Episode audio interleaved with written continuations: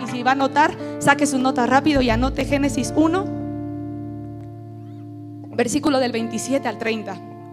Y quiero empezar con esto, porque si usted entiende esto, va a entender por qué voy a predicar lo que voy a predicar.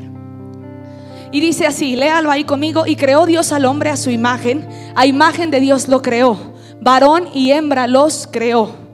Y los bendijo Dios y les dijo, fructificad y multiplicaos, llenad la tierra y sojuzgadla, y señoread en los peces el mar, en las aves de los cielos y en todas las bestias que se mueven sobre la tierra. Y dijo Dios, he aquí, os he dado toda planta que da semilla, que está sobre toda la tierra, y todo árbol en que hay fruto y que da semilla, os serán para comer, y a toda bestia de la tierra, y a todas las aves de los cielos, y a todo lo que se arrastra sobre la tierra, en que hay vida, toda planta verde les será para comer, y fue así.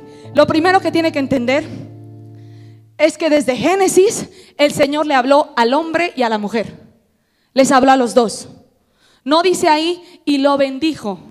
Y bendijo a Adán solamente. Y lo bendijo. Y le dijo que, le, que sojuzgara. No, lo dijo a los dos, ¿verdad? Diga a los dos. Lo primero que, que, quiero que entienda es que la iglesia, la tierra, no va a poder ver la plenitud del reino de Dios. Y cuando digo el reino, digo el poder, los milagros, las riquezas, hasta que el hombre y la mujer tomen su posición. Hemos visto por años que en la iglesia el hombre solito ha tomado la posición. Y el diablo por eso ha querido tener a la mujer ahí. Calladita, sentadita, quietecita. Me gusta decir que las tienen como si fuera una planta más de la iglesia o el arreglo floral ahí en el altar, parada sonriendo nada más así. Porque el diablo sabe que si el hombre y la mujer juntos toman la posición y lo que está escrito en esa palabra, van a poder experimentar la plenitud del reino de Dios. Tú solito como hombre puedes experimentar cierto poder, cierto dominio, cierto señorío, cierta provisión. Pero cuando hombre y mujer, como dice la palabra, les dijo, los bendijo, os he dado a los dos, entonces podemos experimentar la plenitud del reino de Dios. Diga plenitud. Hechos 2, 17, 18 dice, y me encanta. En los postreros días, dice Dios, derramaré de mi espíritu sobre toda carne. Y vuestros hijos y vuestras hijas profetizarán. Vuestros jóvenes verán visiones, vuestros ancianos soñarán sueños, y sobre mis siervos y sobre mis siervas en aquellos días derramaré de mi espíritu y profetizarán. Segundo fundamento que quiero poner acá. La palabra de Dios dice ahí que en los postreros días, o sea, en estos días, Dios iba a derramar de su espíritu sobre toda carne. No dice sobre toda carne cristiana. Porque creemos que el derramar del espíritu es solo para nosotros. Y número dos, no dice sobre toda carne solo de varón. Porque incluso abajito especifica y ahí para el que le dijo que el llamado no es para la mujer, que a ti Dios no te va a usar, que a ti Dios no te puede usar, que tú no puedes orar, predicar, profetizar. Mira lo que dice ahí. Y Dios lo especificó. Hijos e hijas, siervos y siervas. ¿Está aquí o ya se me perdió? Siento que hay mujeres que están así como que, ay, no, mejor que el hombre haga todo. Como que a usted nada más le gusta ver la novela o no sé. Yo cuando leo eso de verdad me gusta y algo se enciende en mi espíritu porque dice, oye, yo también puedo hacerlo. Dios no me llamó a ser solo bonita. Diga, Dios no me llamó a ser solo bonita. Dios no te llamó a ser solamente bonita, a ser solamente el mueblecito, a ser solamente, ay, sí que mis hijos se levanten, sí que mi esposo cumple el llamado, sí yo doy la vida por ellos, sí yo todo, yo muero a todo por ellos. ¿Y tú cuándo? Porque en, en, Latinoamérica tenemos esa mentalidad de que la mamá tiene que morir a todo, la mamá se tiene que sacrificar por todo, para que los hijos hagan todo, para que el marido haga todo. Pero ese no es el plan ni es la voluntad de Dios. Dios no te llamó a ser solo bonita. Y si eres hombre, también Dios no te llamó a ser solo galán, guapo, no sé. póngale ahí el adjetivo que, que quiera. No solamente nos llamó a ser bonitas, no solamente nos llamó a estar sentaditas, no solamente nos llamó a estar calladitas, Dios nos llamó a algo. Miqueas 4:13. Levántate y trilla, hija de Sión, porque haré tu cuerno como de hierro y tus uñas de bronce, y desmenuzarás a muchos pueblos y consagrarás a Jehová su botín y sus riquezas al Señor de toda la tierra. Hay gente que ya lo entendió, pero para ti que no lo has entendido, este versículo habla de poder este versículo habla de victoria. Este versículo habla de recuperar todo lo que te robaron desde que eras pequeñita. Este versículo habla de recuperar el botín. Este versículo está hablando de hacer pedazos al enemigo que te quiso tener callada, que te quiso tener abusada, que te quiso querer tirada en esa cama deprimida. Este versículo, dígalo, habla de victoria. Dígalo, este versículo habla de victoria. Oiga, solamente un hombre se paró. Solamente un hombre lo creyó. Ah, no, dos, tres. Su pastor está aquí recibiendo. Eso también es para usted. Ese versículo, y cuando yo lo oí, y seguro a muchas les pasó, como que algo, algo en tu espíritu es como que, si es cierto. Hasta la que decía, no, es que los gritos no son para mí. No, es que yo, la guerra espiritual, no. Lees eso y como que algo así, como que, como que, eso sí es para mí. Este es mi tiempo de levantarme. Este es mi tiempo. No solamente de decir, oh enemigo, hazte para allá. Dice, y que hagas pedazos al enemigo y que recuperes el botín y lo traigas a la presencia de Dios. Yo quiero que en esta hora pienses. ¿Qué te han robado? ¿Qué te ha robado el enemigo? Desde pequeñita. Si fue la inocencia, ¿qué es lo que te ha robado? ¿Qué es lo que el enemigo te ha robado? ¿Qué fue lo que tomó? ¿Qué fue lo que te quitó? Y no conocías esto y decidiste quedarte con los brazos cruzados. Pero Dios no te llamó a quedarte con los brazos cruzaditos. Ahí dice que Dios te llamó a levantarte, a trillar. Y hasta dice cosas increíbles que a lo mejor unas dicen, Dios mío, qué locura. Cascos con cuernos de hierro.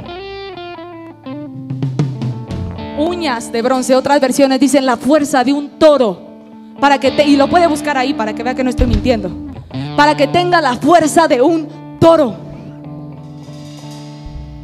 Y eso es a lo que el Señor nos llamó. Así es que ahí donde estás, dile a la de al lado, ¿está hablando de ti o está hablando de mí? O dile al de al lado, si tienes un hombre por ahí, dile, oye, la pastora está hablando de ti o está hablando de mí. Pero dígale, dígale, los de atrás, dígale, ¿está hablando de ti o está hablando de mí? Contrario a lo que la religión enseña, mujeres débiles, siempre calladitas. Yo no digo que usted no se someta a su esposo. Porque yo me someto a mi esposo y aunque me vea aquí gritar y todo, el yo estar acá es parte de estar sometida a él, que me obliga a estar acá. Nada más ahí le cuento. Yo no hablo de ser rebelde y de usted ponerse como la cabeza de su casa, no. Pero no hacer lo que la religión ha hecho por muchos años, de tener a la mujer calladita, quietecita, en dolor, aguantando el dolor. No es el plan que el enemigo ha usado a través de la religión. Génesis 3.15 dice, y también dice el propósito que tiene la mujer en esta tierra. No lo pongan, igual y ustedes lo conocen, Dios nos llamó a pisar la cabeza del enemigo. Y se lo digo quedito para que lo entienda. Dios nos llamó a aplastar la cabeza del enemigo. Y diga, Dios me llamó a destruir las obras del enemigo. Dios me llamó a influenciar una generación a la que lo agarre así quedito, porque no es una emoción. Dios me llamó a influenciar una generación. Dios me llamó a transformar una nación.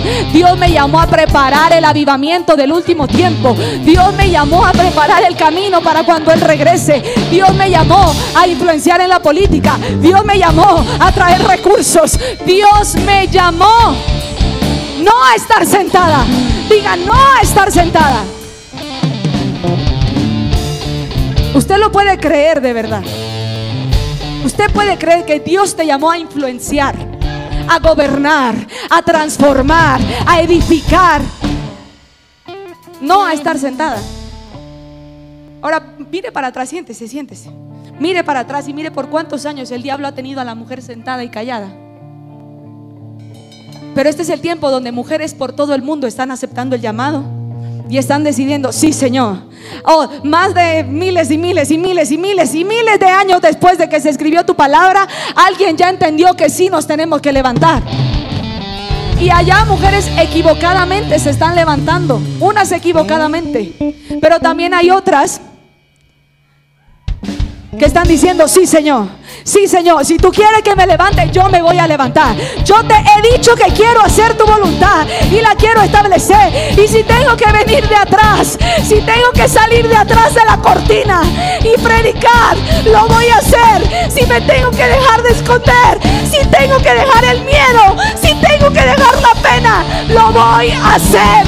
Porque tú me lo has pedido, porque es tiempo de levantarme, porque es tiempo de establecer el llamado el propósito que tú me has dado.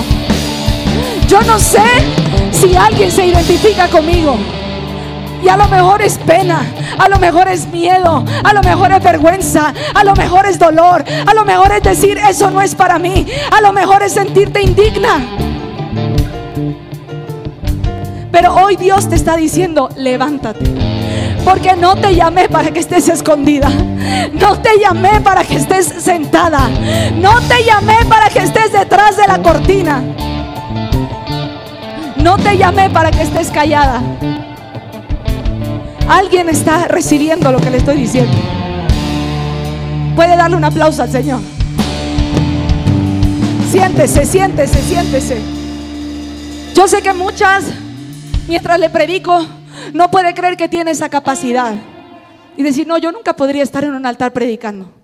No, no, eso, eso no es para mí. No, yo nunca podría estar trayendo los recursos. No, yo nunca podría estar intercediendo. Y a lo mejor dice, no, no, no, eso no es para mí. Yo no tengo esa capacidad. Yo soy indigna. Ah, sí. Eres debilita, sí. ¿Y por qué yo puedo ver aquí que hay mujeres bien fuertes que están sacando a sus hijos solas adelante? Ah, porque eso sí lo puedes hacer. Pero ¿por qué no has encontrado la fuerza en el espíritu? Porque hay mujeres haciendo el trabajo de un hombre. Y para eso sí tiene fuerza, ¿verdad? Pero ¿por qué no has encontrado la fuerza en el espíritu? Has aguantado infidelidades, has aguantado machismo, has aguantado abusos, has aguantado golpe y para eso sí fuerte, ¿verdad? Pero la fuerza en el espíritu no. Ah, no, eso no, pastora. Ahí, ahí no. No, leona sí para defender a mis hijos. Ah, sí, hay de aquel que se meta. Pero no, en el espíritu no, pastora. Eso de gritarle a Satanás, no, pastora. Alguien se está identificando con lo que le estoy diciendo. Muchas muy fuertes, muchas sacando a los hijos adelante, muchas. Pero no pueden verse como Dios las ve. Porque están mirando su condición y tu condición no te deja ver como Dios te ve. ¿Cuál es mi condición? Si me voy a bajar. Hay algo que Dios me decía en la mañana mientras me maquillaba y es que al mundo le encanta ponernos etiquetas o nos marcan con nombres. ¿A qué voy? En base a lo que has vivido, es tu nombre. Ay, la divorciada. Ay, la diabética. Ay, la gordita. Ay, la que era el bebé no deseado y toda la familia sabe. Y en base a lo que has vivido te han puesto una etiqueta. Y encontraste tu identidad en esa etiqueta. No se pierda con lo que le estoy diciendo encontraste tu identidad en esa etiqueta y dejaste que el mundo te definiera a través de esa etiqueta. Y traiga a la mente esa etiqueta. Traiga a la mente esa etiqueta. Porque yo puedo decir muchas y gente ya está trayendo a la mente y sabes cuál es esa etiqueta. Que la gente te está, que la gente, con la que la gente te marca. Cuando la gente piensa de ti, con eso te define por esa condición. ¿Está aquí o ya se perdió? Y esa condición te impide verte como Dios te ve. Esa condición es la que te tiene bloqueado porque tienes la etiqueta aquí enfrente. Y no puedes verte como Dios te está mirando y a donde Dios te llamó a ser. No, la pastora puede gritar poderosa, hermosa, valiente, realeza. Y tú dices, sí, pero yo sigo siendo la mujer viuda. La que todos dicen, ay, pobrecita, se quedó viuda. Ay, sí, la divorciada. Ay, sí, la solterona. O puedo decir palabras todavía más fuertes, que son etiquetas con las que el diablo te ha marcado. La fanática, la religiosa, yo no sé. Y el Espíritu de Dios ya está en este lugar y te está hablando y te está mostrando y desde ahora la gente se está liberando porque yo lo estoy viendo desde acá. No voltee usted a ver a nadie. Si sientes llorar, deja que esa venda se caiga y que esa etiqueta que tenías marcada por todo tu cuerpo se caiga. Porque Dios en la mañana mientras me maquillaba, y no le miento, Dios me dijo esto. Hay una asignación, yo siempre le pido a Dios una asignación para venir acá. Y es que toda marca que el mundo le puso a mis hijas y a mis hijos, yo la voy a quitar. Y hoy Dios te va a marcar con sus palabras. Y entonces el mundo, cuando se refiera a ti, va a decir, la valiente, la poderosa la usada por Dios.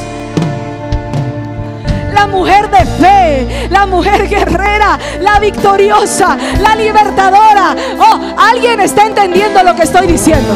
Y alguien puede sentir como esas marcas empiezan a caerse y a desvanecerse. Y las marcas de Dios comienzan a venir sobre ti. Para que ahora el mundo cuando hable de ti, para que ahora la gente cuando hable de ti, diga lo que Dios hace a través de ti. No la condición, no el pasado, no la situación, sino lo que Dios está haciendo en ti. Y tus ojos lo van a ver y ahora estoy profetizando. Tus ojos lo van a ver tus ojos lo van a ver. Cómo ese lenguaje va a cambiar en la gente. El que antes te señalaba, el que antes te acusaba, el que antes te perseguía. Oh, la fanática, oh, mucha iglesia, oh, ¿para qué tanta oración? Ese esposo va a decir, gracias por orar por mí. Eres una mujer de fe, eres una mujer valiente, eres una mujer de guerra, eres una mujer poderosa. Todo aquel que te señalaba que te acusaba, que te menospreciaba, que hablaba la etiqueta que el diablo y el mundo te pusieron. Es el mismo que de su labio va a salir. Las marcas y las etiquetas que Dios está poniendo hoy sobre tu vida. ¿Cuántos pueden decir amén? Siéntese. Yo sé que todos pasamos por condiciones, por situaciones, por temporadas difíciles en nuestra vida. Todos. Diga todos. Pero no podemos permitir que esas condiciones nos definan. No puedes permitir que ese proceso temporal por el cual estás viviendo se convierta en una marca. Me estoy explicando. Que si estás caminando por un momento de enfermedad, que eso se convierta en una marca y entonces seas la enferma. No, diga no. Porque Dios, la palabra dice que todo obra para bien. Y aún en esos procesos, en esas situaciones, cuando creemos que Dios nos ha abandonado, podemos entender que en medio de esos procesos, y lo estoy tratando de aterrizar para que usted lo pueda recibir, es Dios quien nos entrena, quien nos equipa y quien, como decía así en Miqueas, está ahí dándote el casco, está ahí dándote las botas, está ahí poniéndote la fuerza del toro a través de esas situaciones. Y hoy tú puedes voltear a ver al pasado y piensa en toda situación que hoy dices, gracias a eso, mi fe de estar aquí está acá. Gracias a eso a eso que pasé. Sí, a ese momento donde arrastrándome fui a orar y a decirle, Señor, te necesito tanto. Es lo que hoy me tiene fuerte. Es lo que hoy creció mi fe. Pero no permití que eso fuera una etiqueta. ¿Sabe cómo no permitir que eso se convierta en una etiqueta? Guerra espiritual. No abrazas la condición. No tú solita te pones, ah, sí, la, la solterona, sí. La solterona. Sí, sí, sí. Y te afecta y todo gira en torno a eso. No. ¿Cómo impedir que esas etiquetas se peguen en nosotros? Guerra espiritual. Lo que dice Miqueas, levantarte levantarte y decir, sí Señor, las botas, las botas, sí Señor, eh, el camuflajeado, sí Señor, sí Señor, la pistola, aquí está la pistola, pero Dios... En medio de esa condición que estás viviendo, en medio de esas situaciones, ahí en tu tiempo de oración, vienes a la iglesia y te dice, hija, toma las armas, hija, toma el escudo, hija, toma la espada. Y tú dices, no, abrazas tu condición No, no, el llamado, no, no, no, no. Y Dios acá desata y desata y te dice, no más, tiempo de levantarte, tiempo de levantarte, para que cuando el diablo venga, ¿sabes para qué? Para que cuando el diablo venga no te caigas a la primera. Para que cuando el diablo venga no te tumbes en esa cama de tristeza, de depresión. Para que cuando el diablo venga no corras por las pastillas. Para que cuando el diablo venga pueda decir, con esa ya no, porque esa ya no es la débil. Esa ya no es la débil. Con esa ya no puedo.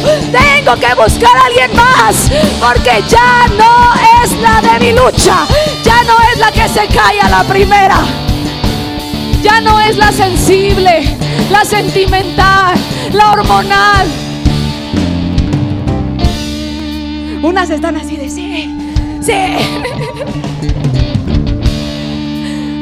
Yo me quiero bajar y decir sí. Para que cuando el diablo venga ya no encuentre a la débil. Eso es lo que Dios quiere hacer contigo. ¿Tú crees que Dios no está cansado de ver cada vez que el diablo viene? ¿Cómo te caes a la primera? ¿Cómo vas y pides ayuda aquí? Oh no, que me, que me presten dinero aquí. Oh no, al doctor, al medicamento. Oh, el miedo. Otra vez va a regresar la enfermedad. No, mi matrimonio. Dios está cansado de ver que estás reaccionando de esa manera en tus fuerzas naturales, intentando resolverlo como lo resuelve todo el mundo allá afuera. Entonces, ¿para qué quieres a Dios? Si lo vas a resolver como lo resuelven allá afuera, pues mejor váyase allá afuera. Pero que cuando el diablo quiera venir y tocar la puerta, diga con esa nomás. No, es, esa, esa así tantito le toco el pelito. Esa me regresa al infierno. Esa me hace pedazos. Esa me destruye, me quema, me seca. No, no, no, no, no. Con esa no. Yo me imagino el diablo diciéndole a los demonios, no, con las de un propósito, no, con esa no, no, con los que interceden en este altar, no, eso no, esos mejor ni tocarlos, esos son de cuidado. Ellos saben quiénes son. Dios nos está entrenando a través de dificultades, de decepciones. Dios está desarrollando nuestra fe, nuestra perseverancia y nuestra resistencia. Para la gente que anota, las dificultades y decepciones desarrollan fe, resistencia y perseverancia. Ok, Marcos 5, 25 al 34. ¿Y en lo que lo ponen? Ok, ahí está. Pero una mujer que desde hacía 12 años padecía flujo de sangre y había sufrido mucho de muchos médicos y gastado todo lo que tenía y nada había aprovechado, antes le iba peor. Y antes de seguir leyendo, ahí está todo. La Biblia no le pone nombre. Y dice, porque los que escriben saben que a esa mujer se le conducía por su etiqueta y por su condición. Y aún hoy usted la sigue llamando por su condición cuando Dios la sanó. No está ni su nombre. O sea, al mundo ni le importa cómo se llama. Una mujer que desde hace 12 años padecía flujo de sangre. Entonces, lo primero es que le ponen la etiqueta en base a su condición, la enferma, la mujer de flujo de sangre, ¿ok? Hasta ahí estamos todo bien. Número dos, la mujer un día oyó de Jesús Y ahí yo quiero que usted lo empiece a aterrizar a usted, lo que le estoy enseñando. Usted un día oyó de Jesús y algo en usted dijo, tengo que ir, tengo que ir a verlo, tengo que ir a encontrarme con él. ¿Está conmigo o no está conmigo? La mujer un día oyó de Jesús y dijo, tengo que ir a verlo. Cueste lo que me cueste. Entonces, la Biblia dice que se metió entre los hombres y se metió entre la multitud y empujó y empujó. Ahora, porque usted dice, ah, no, pues está bien fácil. La mujer tenía 12 años sangrando. A usted nada más le sacan un tubito de sangre y ya está que se me desmaya. Piense 12 años sangrando, la debilidad, la condición de esa mujer. Pero ella dijo, tengo que ir, necesito un encuentro, necesito conocerlo. No importa si me juzgan que la impura, que la... No importa lo que digan de mí. Y yo sé que aquí hay gente que dice, no importa lo que digan de mí. Si me tiran de loca, si me tiran que fanática, que para qué tanta iglesia, que por qué oro tan fuerte, que por qué grito, que por qué hago, que por qué me emociono. No me importa. Alguien puede decir, no me importa. No me importa. no me importa. No me importa. Porque yo sé que cuando yo atraviese todo su bla, bla, bla, toda su oposición que me quiere impedir llegar allá, yo sé que cuando lo atraviese voy a encontrar todo lo que necesito. Ahora, oyó de Jesús, número uno, y dijo, voy a ir. Número dos, declaró. La Biblia dice en el 28, si tan solo tocare, si tan solo tocare, entonces seré sana. Usted no puede venir a la iglesia como que, bueno, pues a ver qué pasa, ay, lo que Dios quiera. Usted va delante de la presencia de Dios y desde ahí ya está declarando qué va a pasar, qué voy a recibir. Oye, cuando llegue allá, ¿qué le voy a decir? Bueno, yo siento que yo me quedaría mejor nada más así, adoración. Pero no le importó. Y se metió, y se metió, y se metió, y se metió, y empujó. Y le dijeron, no, eres impura, no, qué asco, no, hazte para allá, no, tú no puedes. Esto es solo para... Y se metió y se arrastró por abajo aún para que no la vieran. Usted vio, ¿verdad? Cómo está ella ahí tirada en el piso. Pero lo más lindo, gracias Gracias, les amo. Apláudanles. Solo quería que lo, que lo ejemplificaran para que viera. Y no era nada más diez. Se metió entre la multitud, se arrastró. Oiga, y muchas veces usted en la madrugada dice, es que estoy bien cansado. Ahora sí estoy bien cansado. No sé, se arrastró, se metió, porque sabía lo que ese encuentro iba a provocar. Pero ojo, no solamente encontró sanidad. Y eso nos pasa a nosotros cuando vamos a la presencia de Dios. Ella encontró algo mucho más importante. Sí, encontró a Jesús, no. No. No solo encontró sanidad. ¿Ya le digo o no le digo? Encontró identidad. Porque Jesús le dijo, hija. Y todavía ella le contesta, no, no, yo no soy hija. Y Jesús se lo repite y le dice, hija. ¿Sabe qué sucedió ahí? Lo que le estoy predicando. Dejó de ser la mujer del flujo de sangre para entonces ser hija. En ese momento Jesús le, quitó la etiqueta. Dijo, no más, ahora eres hija. Y ahora no solo pienso que eres mi, hija, ahora también digo, mujer de fe, mujer valiente, Oye, tremenda mujer esta que se metió. ¿Usted no cree que Jesús sabía lo que iba a pasar ese día? Eso no es lo más lindo de Jesús. ¿Usted cree que Jesús no sabía quién lo había tocado? Claro que sabía. Él sabía todo. Él sabía aún, yendo ahí entre la multitud, Él fue para provocar que eso pasara. Porque dijo, este es el día que yo le voy a poner una nueva etiqueta a esa mujer que le quitaron el nombre y le dijeron la del flujo de sangre, la enferma, la débil. Este es el día donde yo le voy a decir, hija, hija, y que todos escuchen que es mi hija, y que aún dos mil años, miles de años, se siga predicando de ella y puedan saber que es mi hija. A alguien le pasó que cuando tuvo ese encuentro con Jesús, lo encontró todo. Viniste buscando, ay, es que me sentía, no sé, es que tenía insomnio. Y vine a la iglesia. Uy, pero encontré más de lo que necesitaba.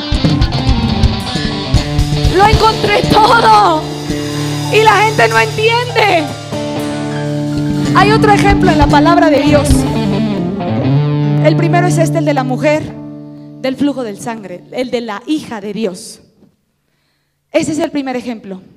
Y el segundo ejemplo está en Juan 4, del 5 al 42. Anótelo ahí también para que lo sepa. Y son, son historias que hasta en la escuelita bíblica les cuentan. Pero nadie se las cuenta con revelación.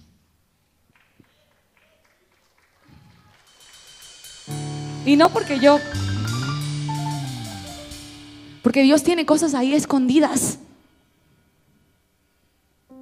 Y que hoy tú puedes identificarte con eso y decir, Vale la pena seguir arriesgando todo porque he encontrado todo en Jesús. Vale la pena seguir empujando, vale la pena seguir creyendo, vale la pena seguir orando por mis hijos, vale la pena seguir intercediendo, vale la pena seguir viniendo a este lugar. Yo no sé, pero si alguien puede levantar su mano y decir, ha valido la pena. Ha valido la pena conocer a Jesús. Y a lo mejor hay gente acá, siéntese. Que viniste hoy y lo puedo sentir en mi espíritu. Y te estaba pesando ya mucho esas vocecitas que te decían, no más, no va a pasar. Deja de orar. No le voy a pedir que levante su mano. Pero las vocecitas de la gente sí, pero también las vocecitas de esos espíritus que dentro de ti te dicen, deja de orar, no va a pasar. Dios no te oye. ¿Qué no miras? Pero hay una segunda historia para que todavía Dios lo que le dijo lo afirme todavía más y como que ¡pum! lo selle y está en, ya le dije, Juan, ¿qué? Juan 4 del 5 al 42. Y esta es la historia de la mujer samaritana, que también todos la saben. Y si no, ya se la han dicho, ya la han leído, ya, ya le han platicado. Y si no, se la cuento rápido. Esta era una, era una mujer que tenía una etiqueta también puesta por la sociedad de mujer inmoral o prostituta, que había tenido cinco maridos y que con el que estaba no era su marido. Y bueno, ya usted agréguele lo que sea, pues, pero la Biblia solo dice que era una mujer inmoral. Y estaba sentada en un pozo, porque fue ahí con su cántaro a sacar agua. Y entonces Jesús, otra vez, sabiendo ya lo que iba a pasar, le dice a sus discípulos que se vayan a buscar algo de comer. Y se sienta ahí con ella. Porque dijo, este es el día que ahora a ella le voy a cambiar la etiqueta. Conocemos un Jesús que sana, que libera, sí, conocemos todo eso, pero no sabíamos de uno que cambia etiquetas. Que puede cambiar tu pasado y borrar tu pasado en un momento, en un segundo. Y no importa si te dijeron que eras la más mala, la más, el más malo. Ahí están mis ejemplos para los hombres. El más malo, el más pecador, el más maldito. Un encuentro con Jesús puede cambiarte para siempre. Y era una mujer que su vida estaba hecha un desastre. Era una mujer que su etiqueta era de una mujer inmoral. Pero Dios quería darle un regalo y ese regalo era un encuentro con Jesús. Ojo, lo primero que quiero decirle acá, Dios no está buscando tener encuentros solo con los perfectos. Porque también la religión te enseñó que Dios solamente se encuentra con el perfecto, con la que se ve que tiene todo resuelto. ¿No le ha pasado que hay mujeres que usted ve y dice, ay, ¿cómo le da tiempo de maquillarse todos los días? Uno ni enchinarse la pestaña puede. Si usted me ve entre semanas, usted sabe de lo que le estoy hablando. La otra vez iba a subir una foto de la realidad de ser mamá y cuando llegamos a, a Honduras, Amelia me tiró el café, traía yo todo esto así, ya estaba sudando, ya traía el chongo, obviamente no me maquillé ese día. Un desastre, pues. Pero esa es la realidad. Y a veces uno ve gente que dice, ¿cómo tiene todo bajo control? ¿Cómo es que tan perfecta? No, Dios no está buscando perfección para tener un encuentro. ¿Sabe a quién Dios está buscando? Aquel que desea un cambio. Aquel que desea ser radical. Que si Dios te habla es porque va a provocar algo en ti. Que va a provocar transformación. Oye, Dios no va a venir a encontrarse contigo, dejar el cielo, toda la gloria, visitar ahí tu casa, aunque la atmósfera esté pesada, y decir, ah, sí, aquí voy, para que salgas de ahí igual y te vayas y te revuelques al mismo pecado.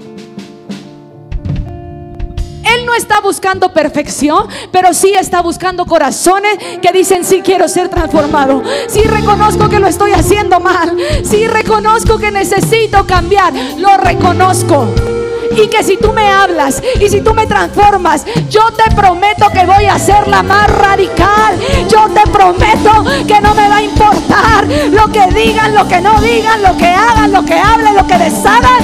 Yo te prometo que si tú haces algo conmigo, yo voy a hacer lo que tú me has llamado a hacer. Entonces, Dios no está buscando perfección, está buscando disposición. Y tiene que haber gente acá que diga, sí quiero cambiar. Yo creo que esa mujer estaba harta de su condición. Y por eso Jesús se tomó el tiempo de ir y sentarse con ella. Él sabía que esas perlas no iban a caer en cerdos. Él sabía que esa mujer estaba harta de la vergüenza, harta de la pena, harta del juicio, harta de las etiquetas. Y él estaba buscando disposición. Juan 4, 28 al 30. Jesús le ofrece a esta mujer ahí sentado en el pozo y platicando con ella. Le dice, no saques de esta agua, yo te ofrezco agua viva.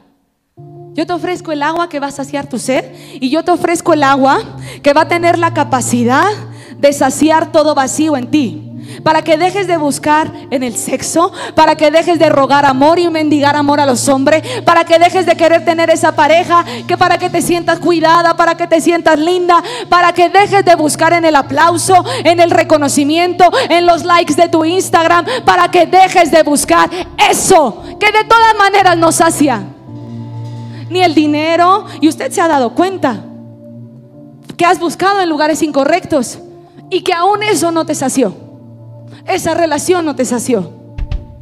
Ese aplauso, ese éxito, esa promoción en tu trabajo, ese abrir tu negocio, ese dinero, no te sació. Y por eso esa mujer estaba ahí, porque estaba buscando algo que verdaderamente la saciara.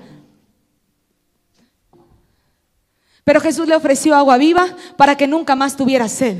Un regalo que la mujer sabía que él que no podía negar no se iba a negar ese regalo. Pero hay algo lindo, lindo, lindo que dice en Juan 4, 28, 30. Y esto es lo que me gusta. Una vez que Dios te cambia la etiqueta para la gente que nota, ¿para qué Dios me va a cambiar la etiqueta? Pastora, ¿para qué Dios me va a cambiar la etiqueta? Juan 4, 28 al 30. Entonces la mujer dejó su cántaro y fue a la ciudad y dijo a los hombres, venid, ved a un hombre que me ha dicho todo cuanto he hecho, ¿no será este el Cristo? Entonces salieron de la ciudad y vinieron a él.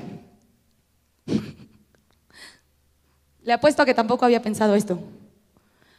La mujer iba por agua y se le olvidó el cántaro. Una mujer que tiene todo bajo control, que podemos hacer 800 mil cosas a la vez. Ella sabía que iba por agua y que necesitaba llevar agua a su casa. Dejó el cántaro. Porque esto es lo que pasa cuando Dios te cambia la etiqueta. ¿Entiendes?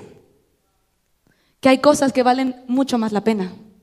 ¿Entiendes que los afanes ¿Entiendes que los pendientes? ¿Entiendes que hay cosas por las que vale la pena vivir?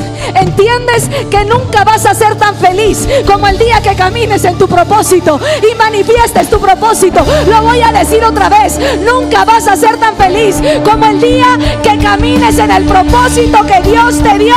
Y la mujer olvidó el cántaro y fue corriendo a decirle a los hombres, este es el Cristo. Me dijo todo lo que yo había vivido, me transformó, me confrontó. Este es, este es. Oh, tengo que dejar de andar mendigando amor. Porque ahora sé para qué yo nací.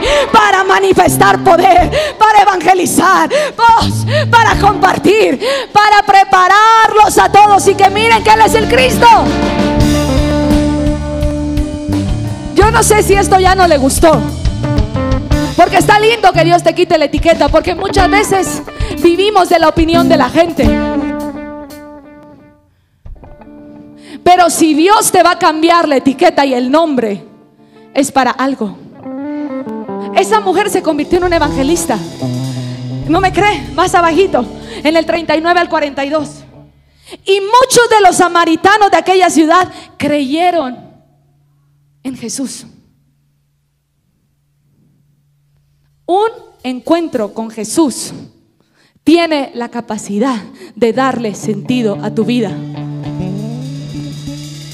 Un encuentro con Jesús tiene la capacidad de activar tu llamado y tu propósito. Eso ya no le gustó, porque eso ya demanda acción. Queremos que Dios haga todo, pero Él está esperando que te levantes. Y no que te levantes. Tráigame una silla, rápido, rápido, rápido. Ok, está ahí la pastora predicando, está ahí el Espíritu de Dios diciéndote levántate. Y usted se levanta. Y se quedó ahí. Ya, Señor, ya me levanté. Y hay muchas así. No, si estoy levantada. No, si vengo a la Inter. Mira, si vengo, si vengo, si vengo, si vengo. Si estás caminando en tu propósito. Si estás diciendo que importa la opinión de la gente, si estás manifestando quién es Dios, o estás calladito porque te da pena que sepan que eres cristiano. Te da pena que en tu trabajo sepan que eres cristiano. Te da pena que te pongan más etiquetas. Te da pena que después de saber lo que has hecho, todavía sepan que eres cristiano. ¿Sabe que la mejor prédica que usted puede dar es su vida? Lo voy a repetir, la mejor prédica que puedes dar es tu vida. Dios no se mueve por lo que dices. Dios se mueve por lo que haces. La gente no va a venir a salvación por lo que dices. La gente va a venir y va a ser salva por lo que tú haces. Madre, tus hijos van a venir no por lo que les digas, sino por lo que tú hagas. Si manifiestas amor incondicional, si manifiestas abrazo, si manifiestas misericordia, si manifiestas amor, perdón, oración, entonces van a venir no por lo que les digas, hijo, pero la palabra dice, por lo que hagas. Tus acciones, tu vida es la mejor prédica. Gracias por la silla. En un momento a esa mujer su destino se le reveló. Dejó de ser la prostituta para ser la evangelista. Entendió para qué ella nacía. Y con esto cierro. Ahí después le subo a mi Instagram lo que sigue. Cuando, cuando el fuego llega a un lugar, y por eso entendí por qué cuando llegué acá sentía fuego. Sí hace calor, pero no es de calor. Cuando el fuego llega a un lugar, el fuego no pide permiso para quemar. Ahí al lado de donde vivo se quemaron unas bodegas. Y, se quemaron hacia, la, hacia diagonal, hacia arriba, hacia los cables de luz, hacia adentro donde la gente tenía guardadas sus cosas. Y el fuego no pide permiso, no dice, ah, por aquí sí, ah, no, en las cosas de la gente no. ¿Verdad que no? El fuego no pide permiso para quemar. Y lo mismo pasa cuando una persona está en fuego de Dios. No lo puede contener y no pide permiso. No es si te parece o no te parece. No es lo que digas o no digas de mí. No pido permiso para quemarte, porque lo que cargo te está quemando, lo que cargo te está consumiendo, está consumiendo a tu esposo, está consumiendo a tus hijos. No pides permiso, solamente te enciendes en la presencia de Dios y ese fuego empieza a correr.